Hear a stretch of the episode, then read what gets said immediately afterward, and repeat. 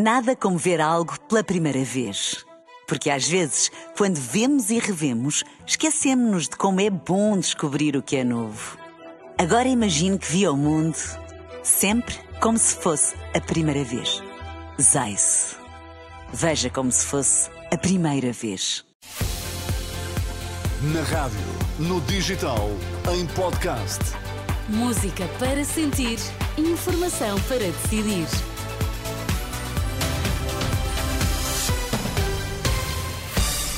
Conhecer os títulos em destaque nesta edição da UMA. Boa noite. Boa noite. Benfica e Porto terminam o ano com vitórias caseiras. A Procuradoria-Geral da República abriu um inquérito em eventuais benefícios fiscais atribuídos à casa de Luís Montenegro.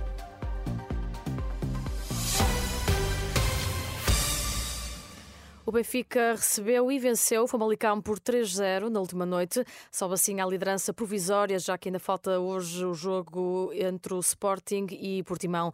No final do encontro, o técnico dos encarnados, Roger Schmidt, reconhece que a equipa conseguiu arrancar a vitória através de contra-ataques eficazes. Acho que controlámos bem o jogo. Marcámos um zero e podíamos ter resolvido depois, mas falhámos o segundo. Depois tivemos 15 minutos difíceis, tivemos de defender e decidimos o jogo em boas transições. Foi uma vitória merecida devido a trabalho árduo. Após a vitória sobre o Famalicão, Rafa Silva, autor de um dos golos do Benfica, deixou pela primeira vez um sinal de que irá deixar a luz no final da época. É um prazer jogar, jogar aqui, uh, agradecer aos meus colegas, que é com eles que eu quero partilhar todos os momentos e é disso que eu vou ter saudades. O avançado dos encarnados, Rafa Silva, em declarações à BTV. No outro encontro da 15ª jornada, o Porto venceu em casa o Chaves, o último classificado da Primeira Liga. Ainda assim, uma vitória por 1-0 que não foi fácil, sublinha Sérgio Conceição. Não é fácil, as equipas organizam-se bem defensivamente, têm jogadores que no momento da transição uh, são fortes, qualquer equipa do, nosso campeonato, uh, e é preciso ser, ser equilibrado naquilo que é o nosso atacar a baliza do adversário e defender a nossa. Depois, no fim, com um futebol espetáculo, com mais gols e sair daqui com empate, acho que ninguém gostaria porque nós estamos habituados a ganhar. Ainda na sala de imprensa, o técnico do Porto confirmou a saída do avançado Fran Navarro sai, neste momento uh, vai fazer parte do plantel do Olympiacos. Uh, falo dos jogadores que cá estão. O avançado espanhol Fran Navarro viaja hoje para a Grécia para realizar exames médicos.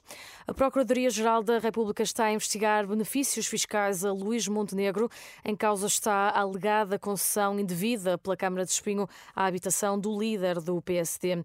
De acordo com informação confirmada à Renascença pelo gabinete de Lucília Gago, o inquérito foi aberto na sequência de uma denúncia anónima.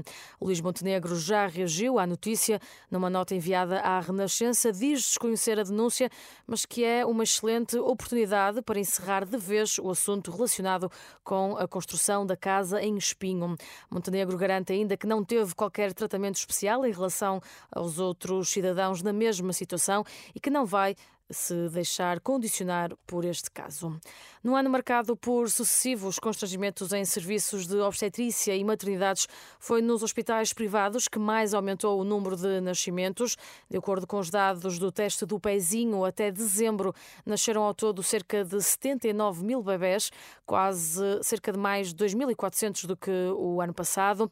Já no Serviço Nacional de Saúde foram mais 2,3%, no privado foram mais 5,4%.